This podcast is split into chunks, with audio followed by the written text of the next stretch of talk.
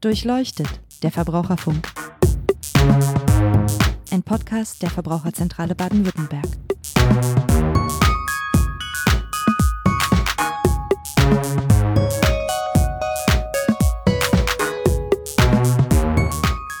Hallo und herzlich willkommen zu Durchleuchtet der Verbraucherfunk. Mein Name ist Niklas Haskamp, ich bin Pressesprecher bei der Verbraucherzentrale und heute, passend zum nahenden Winter oder zumindest zum Herbst, der jetzt schon vor der Tür steht, wollen wir über das Thema energetische Sanierung sprechen. Dazu haben wir sogar drei Folgen insgesamt geplant. Heute in der ersten Folge spreche ich mit Tina Götsch über die Frage, was eigentlich energetische Sanierung ist, wie ich da genau vorgehe, wenn ich das für meine Immobilie plane. Frau Götsch, meine Gesprächspartnerin heute, ist nicht nur Energieberaterin für die Verbraucherzentrale Baden-Württemberg, sondern auch Geschäftsführerin des Verbands der regionalen Energie- und Klimaschutzagenturen in Baden-Württemberg. Herzlich willkommen, Frau Götsch. Hallo, Herr Haskamp.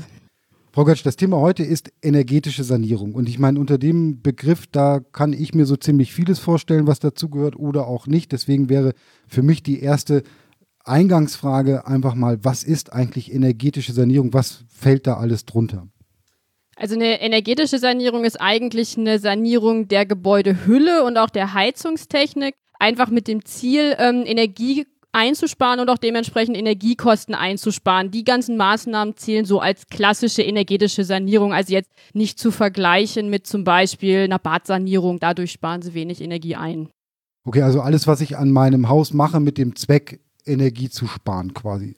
Ganz genau. Und da kann man wahrscheinlich vieles machen und im Kleinen anfangen. Aber erstmal vorweg die Frage, was bringt das denn eigentlich, wenn ich das mache? Weil ich schätze mal, das kostet ja auch Geld. Mhm. Also eine energetische Ernährung in der Tat ist nicht billig. Es bringt natürlich auf mehreren Ebenen was. Es bringt einmal was natürlich für den Hausbesitzer und für den Bewohner zu sagen, ich spare Energie und auch dementsprechend Kosten dann ein. Auf einer Ebene darüber ist es natürlich so, dass im Grunde dann auch CO2 eingespart wird, also auch wieder auf die Klimaschutzziele des Landes Baden-Württemberg und auch des Bundes natürlich einzahlen. Und so haben wir eigentlich einen, ich sag mal, Benefit auf mehreren Ebenen. Ebenen bei der energetischen Sanierung. Also das heißt, ich kann am Ende tatsächlich Geld sparen, mhm, wenn stimmt. ich das mache, weil der Energieverbrauch meines Hauses insgesamt sinkt, wenn ich das richtig mache.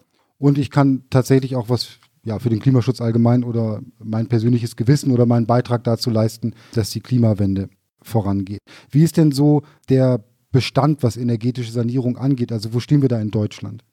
In Deutschland sind wir leider nicht so weit, wie wir eigentlich sein sollten. Wir haben sehr, sehr viele Einbauten und um die Klimaschutzziele überhaupt zu schaffen, brauchen wir eine Sanierungsquote von etwa zwei Prozent. Derzeit liegen wir bei etwa einem Prozent, sodass wir bei der energetischen Sanierung, also bei allen Maßnahmen zum Energieeinsparen, eigentlich noch eine ganze Menge zulegen müssten, um die Ziele zu erreichen. Das betrifft jetzt aber dann die, diese Zahlen, die privaten Haushalte. Ganz genau. Hinzu kommen natürlich nochmal dann ähm, das Gewerbe und so weiter. Die haben auch nochmal ihre Einsparungen, sowohl monetär als auch dann ähm, CO2-bedingt. Aber die zählen jetzt in diese Zahlen mal nicht rein, weil die auch in den ganzen Bilanzen als separate Blöcke einfach gehandhabt werden. Und wir ja hier beim, ich sag mal, ähm, Häuslebauer beim Eigenheimbesitzer sind. Aber das will gut überlegt sein, weil da kommen ja dann auch unterschiedlich hohe Kosten auf mich zu, nehme ich mal an. Also gibt es da Faustformeln oder lässt sich das so pauschal nicht sagen, wann sich das rechnet, wie sehr sich was rechnet an Maßnahme, dass ich da mal ungefähr eine Idee habe, wie viele Jahre zahle ich drauf und ab wann rechnet sich was? Also wirklich rechnen tut sich eine energetische Sanierung immer dann, wenn ich eine sowieso Sanierung habe. Das heißt also zum Beispiel beim Dach ist es einfach so, das Dach ist kaputt, das ist undicht und dann muss ich es sowieso decken. Und wenn ich es dann decke, dann mache ich es eben dann auch noch energetisch richtig. Wirtschaftlich heißt es dann immer so, das sind so wie die EDA-Kosten, also für die Dachsanierung hab, muss ich eh das Gerüst haben, ich habe die Dachdecker sowieso da und muss dann im Prinzip fürs Energetische nur noch die Mehrkosten der Dämmung zahlen, die ich im Prinzip einbringe. Und wenn man das so rechnet, ist die energetische Sanierung gar nicht so teuer. Wenn man natürlich die Vollkosten nimmt, also das, was es in Summe dann wirklich kostet, ist eine energetische Sanierung immer teuer, muss man schon sagen. Und eine schnelle Amortisation hat man dadurch einfach auch nicht, muss man leider auch so sagen.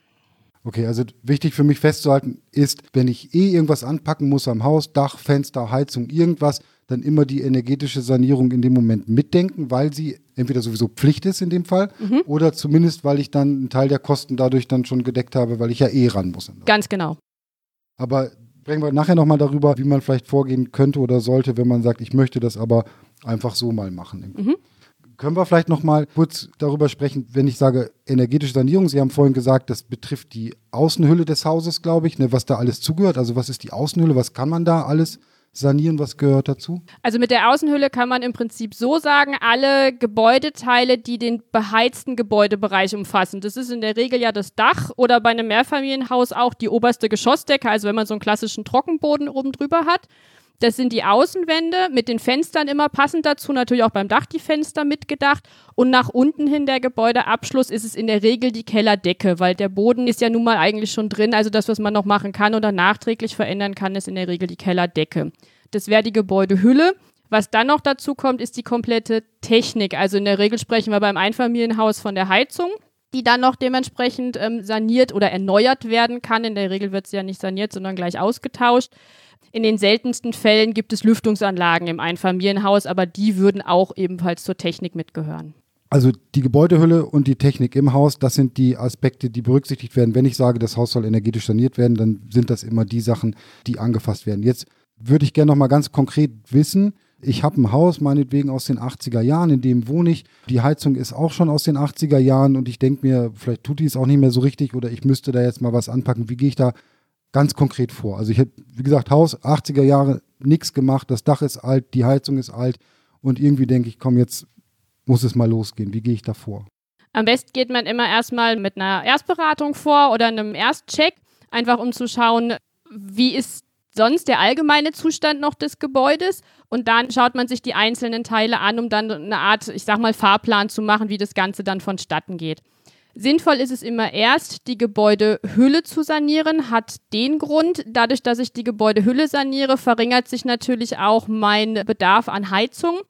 Im Anschluss mache ich dann dementsprechend die Technik, um dann die Heizung auf den neuen Energieverbrauch im Haus im Prinzip anzupassen. Wenn ich ganz kurz unterbrechen darf, die äh, nochmal zur Beratung, zu dem Check. Also Sie sagten, der erste Schritt ist, ähm, ich hole mir jemanden ins Haus, kann jemand von der Verbraucherzentrale sein oder eine Energieagentur, also jemand, der das möglichst unabhängig und fachlich kompetent bewerten kann.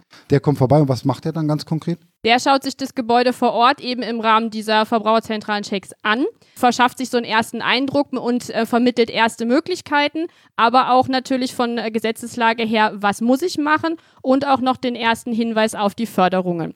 Das ist mal so der erste Schritt, damit der Eigenheimbesitzer mal einen Überblick hat. Was steht an? Was muss er machen?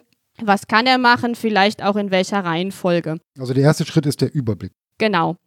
Und dann ist ja die Frage, geht es ja dann weiter zu sagen, okay, welche Maßnahmen sollen dann wirklich umgesetzt werden und welche Maßnahmen müssen dann eben entsprechend auch im Detail geplant werden hängt immer davon ab, ich sag mal ganz banal, was für finanzielle Mittel da sind, dass gesagt werden kann, kann ich eine ganze Sanierung machen oder kann ich, habe ich das Geld, dass ich entweder nur das Dach oder irgendwas anderes machen kann oder eben vielleicht auch nur die Heizung. Oder gibt es Möglichkeiten, dass man sagt, ich mache das Ganze über mehrere Jahre vielleicht oder ich habe sogar das Geld für eine Gesamtsanierung. Das muss man dann dementsprechend schauen und hängt natürlich auch vom Eigenheimbesitzer dann ab, wo sein Weg dann auch hingeht. Das ist dann der Fahrplan sozusagen, den mache ich dann mit so einem Energieberater zusammen und der ist dann abgestimmt auf meine finanzielle Lage, auf meine individuellen Bedürfnisse und wahrscheinlich äh, auf den Zustand des Gebäudes. Also was ist jetzt wirklich am dringendsten?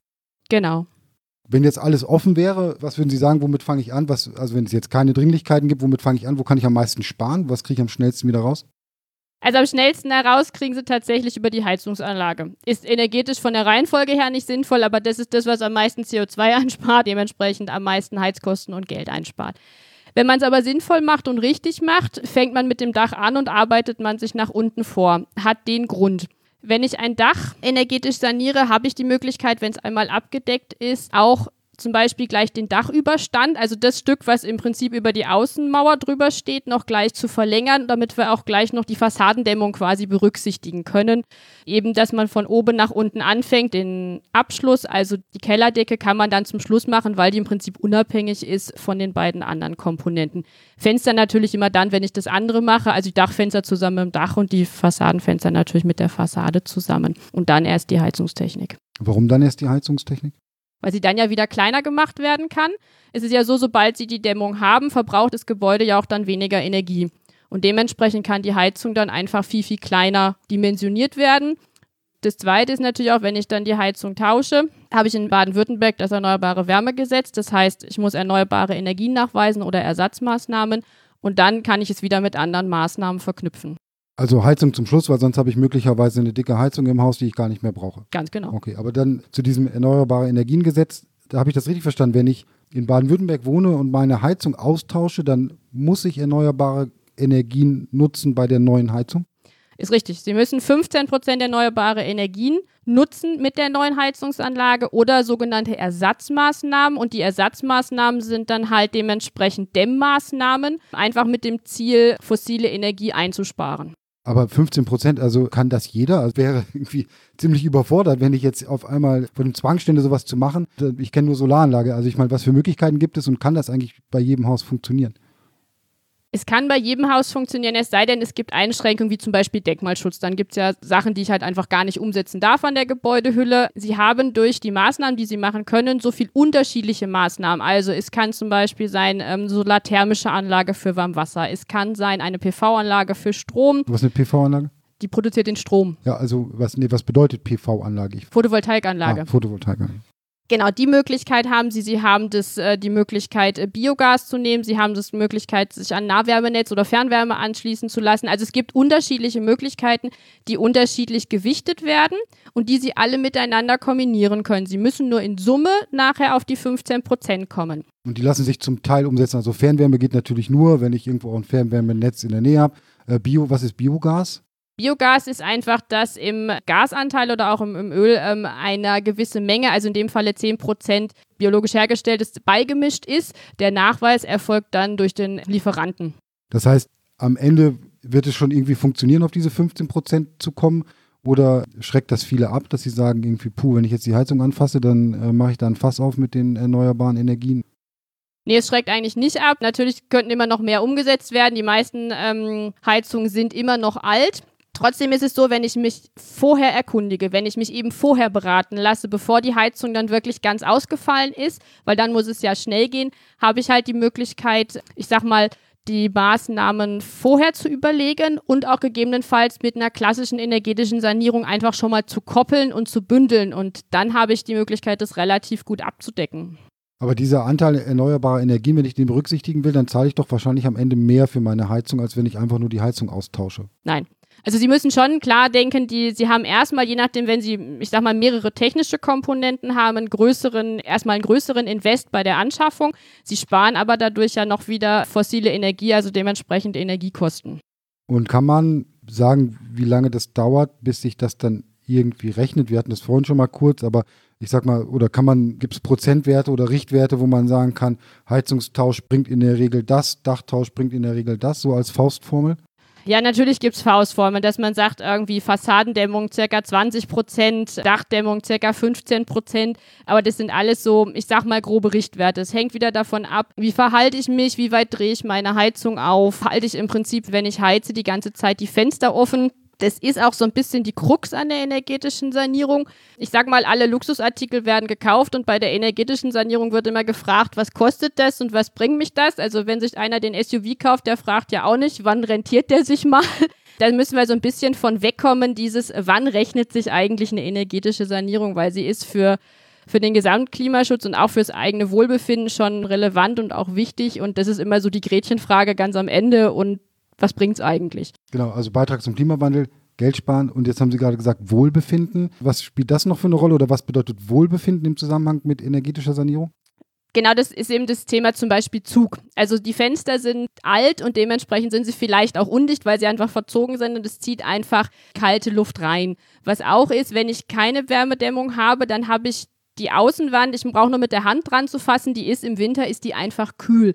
Und diese Kälte wird in den Raum abgestrahlt und dadurch, dass wir, ja, genau wie beim Wetter auch, die warme Luft geht zum Kalten. Es ist einfach so, dass dadurch automatisch durch diese unterschiedlichen Temperaturen ein Zug entwickelt. Und einen Zug empfinden Sie immer so, als ob ihn kalt ist. Da können Sie Heizung noch so weit aufdrehen, solange dieser Zug da ist, werden Sie es immer als kalt empfinden. Und diesen Zug kriegen Sie nur dann weg, wenn Sie die Temperaturen, die Außenwandtemperaturen erhöhen oder die Fenster eben abdichten und erneuern. Ich habe noch eine äh, spannende Frage. Nur heute Morgen beim, beim Frühstück, als ich mit einem Besuch, den wir hatten, darüber gesprochen habe, dass wir heute einen Podcast zum Thema energetische Sanierung aufnehmen wollen, machte der mich auf einen Effekt aufmerksam und meinte, das Geld, was die Leute dann einsparen durch den gesunkenen Energieverbrauch, das verballern sie ja an anderer Stelle, eben auch nicht klimaneutral. Sodass quasi letztendlich der Effekt gar nicht gegeben ist, weil sie sich dann vielleicht ein größeres Auto kaufen oder ähm, andere Sachen. Kann man das irgendwie, ich meine, sparen tut man ja nur, wenn man das Geld dann auf die Seite legt. Diesen Effekt finden sie auch bei allen Leuten, die Nichtraucher werden. Als, als, ich sag mal, Beispiel, am Anfang fängt man noch an, das Geld irgendwie zu sparen und ich sag mal, nach einem zwei Monaten oder drei Monaten stellt man auch fest, naja, das Geld kann ich auch einfach so ausgeben. Das ist dann im Endeffekt der gleiche Effekt. Gibt natürlich noch einen anderen Effekt, dass die Leute sagen, ja, jetzt spare ich ja, jetzt kann ja die Heizung aufdrehen, wie ich will und brauche da im Prinzip nicht mehr drauf zu achten, weil die Technik spart ja für mich. Das ist auch nochmal ein anderer Effekt, dass die dann gar nicht mehr bewusst mit den Sachen umgehen. Also so oder so werden, wenn ich meine Immobilie energetisch sanieren will, doch Kosten auf mich zukommen. Und ich habe zumindest oder lese immer mal wieder was von Förderprogrammen. Ich finde das ehrlich gesagt auch ziemlich unübersichtlich. Können wir das vielleicht irgendwie mal kurz mal so erwähnen? Welche Fördermöglichkeiten gibt es? Was muss ich dafür tun, damit ich die bekomme? Wie viel Prozent vielleicht kann ich dann von dem Geld, was ich investieren muss, darüber wieder reinholen? Also es gibt unterschiedliche Fördertöpfe. Die meisten Fördergelder kommen von der KfW, der Kreditanstalt für Wiederaufbau. Die fördern alle Sachen, die die Gebäudehülle angehen und auch die Heizungstechnik. Standardmäßig ist immer für den klassischen Einfamilienhausbesitzer Zuschüsse oder eben zinsvergünstigte Darlehen. Die werden immer über die Hausbank beantragt die dann die Fördermittel der KfW dementsprechend ausschütten. Alles, was die erneuerbaren Energien angeht, wird vom BAFA, vom Bundesamt für Wirtschaft und Ausfuhrkontrolle gefördert. Da geht es also wirklich nur um Zuschüsse, die nicht zurückgezahlt werden müssen. Wichtig bei allen Fördermitteln. Die ändern sich so schnell, die Bedingungen ändern sich. Immer vorher erkundigen. Wie ist der aktuelle Satz? Wie sind die aktuellen Förderbedingungen? Was muss ich eben genau wie einhalten? Also ich sage mal, die haben zum Beispiel Anforderungen an gewisse Technik, an gewisse Dämmstärken zum Beispiel. Das alles im Vorfeld, dass man das weiß, bevor ich die Maßnahme anfange. Und wichtig ist auch immer, bevor ich anfange mit den Maßnahmen beantragen. Weil wenn ich einmal was gemacht habe, dann komme und sage, ich habe aber gehört, es gibt ein Förderprogramm, gibt es keine Fördermittel mehr. Wer weiß das, wie diese Förderbedingungen beispielsweise aktuell sind? Wer kann mir da helfen? Von der unabhängigen Beratung in Baden-Württemberg gibt es ja die regionalen Energieagenturen. Die sind immer auf dem neuesten Stand, wie da aktuell die Fördermittel dementsprechend aussehen und können zu allen Sachen Auskunft geben. Und bei den Verbraucherzentralen geht das auch, glaube ich. Ganz genau, über die Verbraucherzentralen geht es auch, stimmt. Genau, es gibt, also da kann ich nochmal kurz sagen, das bundesweite Energieprojekt der Verbraucherzentralen, da wird dann nicht nur in Baden-Württemberg, sondern auch in ganz Deutschland besteht die Möglichkeit, da dann eben kostengünstig sich wirklich eine unabhängige und kompetente Beratung ins Haus zu holen. Vielleicht nochmal, warum unabhängige Beratung? Warum ist das wichtig? Bei der energetischen Sanierung, wie wir es ja schon besprochen haben, geht es ja im Prinzip darum, sich das Gesamtgebäude mal anzuschauen. Gebäudehülle und Technik und wie kann ich das alles sinnvoll sanieren und optimieren, dass es auch wirklich gut passt. Wenn ich jetzt zu jemandem gehe, der im Prinzip der Dachdecker oder sowas, der sagt dann, dementsprechendes Dach muss gemacht werden, der Heizungsbauer sagt einem nur die neue Heizung, dann hat man Einzelkomponenten, man hat aber nie mal einen Gesamtüberblick, was wirklich sinnvoll zu machen ist. Deswegen sage ich immer neutral und unabhängig, so dass im Prinzip auch keine, also kein, niemand empfohlen wird. Es gehen, werden keine bestimmten Stoffe empfohlen, also von bestimmten Herstellern zum Beispiel, weil alle sind gut und haben ihre Berechtigung und jeder Handwerker arbeitet mit seinen Lieblingsstoffen und da hat man dann als Endverbraucher in der Regel auch keinen großen Einfluss drauf. Genau, wichtig also, dass ich als Endverbraucher meinen Überblick habe, meinen Fahrplan habe, dann die Förderbedingungen kenne und dann kann ich losgehen, Handwerker Angebote einholen, beauftragen, ganz normal. Nur eben im Vorfeld diese Informationen einholen, damit es dann nicht am Ende irgendwie zu Problemen kommt oder ich vielleicht einen Fehler mache bei der Beantragung. Das wäre natürlich sehr ärgerlich. Ja, super. Vielen Dank, Frau Götsch. Also ich habe viel gelernt über energetische Sanierung. Ich habe leider kein Haus, sonst würde ich mir das jetzt direkt überlegen, damit anzufangen vor allem mit Blick auf die Jahreszeit und in meinem Altbau, da weiß ich schon auch, was Zug bedeuten kann. Vielleicht sprechen wir mit meinem Vermieter. Aber zumindest, glaube ich, haben wir jetzt einen ganz guten Überblick darüber verschaffen können, wie man am besten vorgeht, wie das funktioniert mit der energetischen Sanierung. Also wir haben zum Thema Energiesparen, energetische Sanierung insgesamt drei Folgen geplant. Heute war so der allgemeine Überblick und dann haben wir noch eine Folge zum Thema Fassadendämmung und zum Thema Heiztechnik nochmal eine extra Folge. Da gehen wir ein bisschen weiter ins Detail äh, mal darüber zu sprechen, wie das eigentlich genau funktioniert. Vielen Dank, Frau Götsch. Danke, Herr Skam. Ja, und ich würde mich freuen, wenn es Ihnen gefallen hat. Sie können uns gerne eine E-Mail schreiben, eine Rückmeldung geben oder auf unserer Internetseite www.vz-bw.de slash podcast dann nochmal nachlesen, nachhören, äh, Fragen stellen, wenn Sie möchten.